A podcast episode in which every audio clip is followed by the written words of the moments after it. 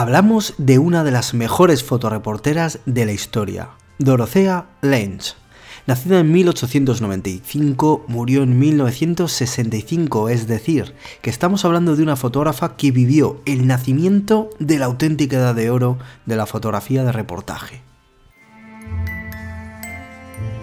Hola a todos, mi nombre es Robert. Me encontraréis diariamente en mi perfil de Instagram, arroba robertomasf, en mi página web robertomasfoto.com y en mi canal de YouTube. Todos los enlaces los encontrarás en la web o en las notas de este episodio.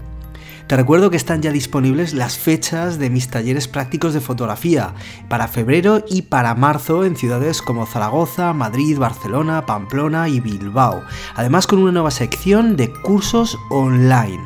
Os invito a entrar en robertomasfoto.com y reservad plaza en uno de los grupos para aprender y disfrutar juntos de la fotografía. Esta serie de podcasts relacionados con los grandes maestros de la fotografía se me ocurrió a partir de una serie de vídeos muy exitosos dentro del canal de YouTube, a los que le tengo mucho cariño e iré referenciando según el autor, ya que allí podréis ver fotografías del mismo que espero completen la experiencia sonora de este programa de podcast, más pensado para escuchar y sentir que para ver.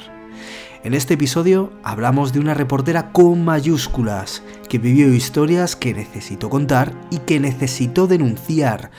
Un momento entonces de respeto absoluto porque vamos a hablar de una maestra, vamos a hablar de Dorothea Lynch.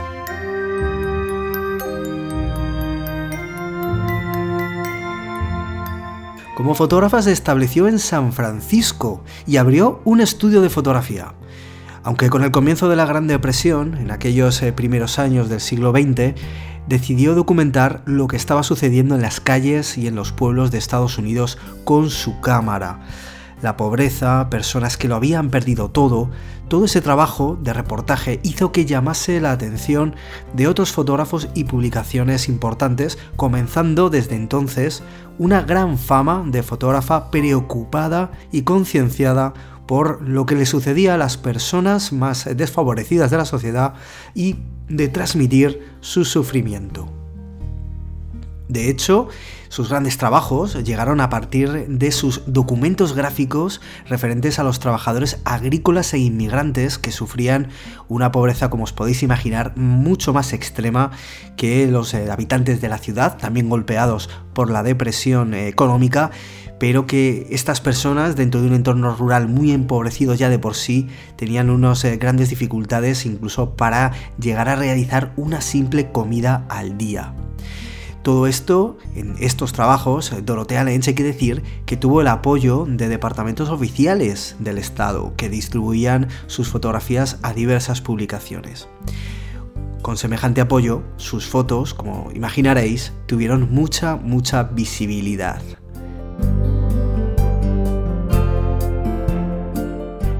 Este apoyo de departamentos oficiales, del gobierno, no le quita absolutamente ningún, eh, ninguna traza de mérito. Lo que hace, digamos... Sigue. Su fotografía más icónica es la foto titulada Madre Inmigrante, obtenida en uno de estos trabajos anterreferidos. Ella misma explicó cómo se acercó a esta mujer con sus hijos abrazados y cómo sintió una conexión especial con ella a través de una simple mirada es, como en el caso de otros retratos icónicos, así como el de la niña afgana de Steve McCurry, una fotografía que parece sacada más bien de un cuadro, un cuadro del mejor pintor renacentista. Sin embargo, hay que decir que no estuvo exenta de polémica, ya que la mujer fotografiada, llamada Florence Owens, jamás recibió dinero por la explotación de su imagen, cosa que lamentó profundamente la protagonista de la foto en televisión años después.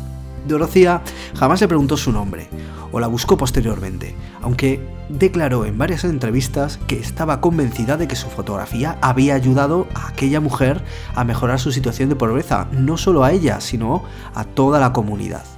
Y de hecho, Dorothea murió con esa idea.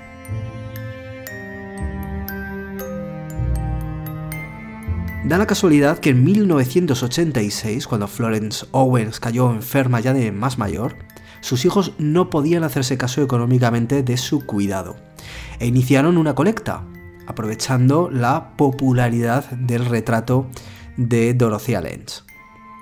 lo que ahora llamaríamos crowdfunding, hizo que recibieran más de 30.000 dólares de aquella época de personas admiradoras de la fotografía y de la fotógrafa. Por supuesto también con cartas de apoyo y de admiración. Incluso esto consiguió que eh, por entonces el eh, presidente de Estados Unidos, Ronald Reagan, la considerara como un símbolo, como, como una mujer símbolo de una América fuerte y determinada. Es decir, que irónicamente una fotografía que había perseguido a Florence Owens durante prácticamente toda, toda su madurez, al final contribuyó a que en ese momento pudiera ser atendida al recibir tanto dinero por eh, gracias a esa fotografía. Es, curioso cómo al final la historia va conectando los puntos. Dorothea Lenz como reportera trabajó en los conflictos más importantes e interesantes del momento que marcaron sobre todo la historia de Estados Unidos, como por ejemplo el después del el ataque de Pearl Harbor y cómo afectó aquello a la población japonesa que residía en Estados Unidos. Fueron fotografías muy criticadas porque fueron mm, fueron más que criticadas, fueron muy polémicas, ya que eh, Dorothy al defender y sobre todo documentar todo lo que le sucedía a este colectivo de, y a estas personas, incluidos niños, esto hizo que el ejército americano no quedara en muy buen lugar y por supuesto tampoco el gobierno aunque ahora eh, realmente son fácilmente consultables, en su época quedaron embargadas por la censura. Su estilo, tan íntimo fotografiando, refleja esa preocupación por las personas protagonistas de sus fotos. Con gran conciencia social, con un cierto toque amargo y melancólico que reflejaba una realidad dura y compleja al mismo tiempo, no modificaba lo que tenía delante de su cámara. Fotografiaba sin intervenir, sin arreglarlo, contextualizando los sujetos dentro de su ambiente, de su momento. Estas fueron tres de las grandes premisas dentro de su obra. Contextualizar los sujetos dentro de su ambiente y del momento en que vivían. Esta era la filosofía y su ética como fotógrafa. Si hablamos de equipo, su cámara más utilizada fue una Graflex de formato 4x5, cámaras grandes, pesadas, de difícil manejo, pero muy populares para el fotógrafo de retrato de aquella época. Dorothea miraba su visor de arriba a abajo, a la altura del pecho, de forma que los sujetos se sentían menos intimidados por el fotógrafo. Aunque más tarde, Dorothea Lenz optaría por una cámara de 35 milímetros, más pequeña, más ligera y discreta.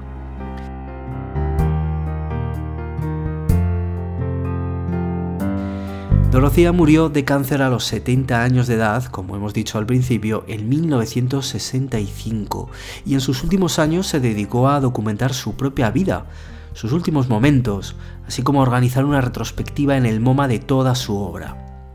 Era de las personas que se colgaban la cámara en el cuello como que se pone un jersey o quien se pone los zapatos. Era parte de ella y así conseguía fotografiar todo lo interesante que pasaba por delante de sus ojos. Sin duda una fotógrafa de la que aprender, tanto por su arte como por su espíritu luchador y reivindicativo. Una fotógrafa a recordar.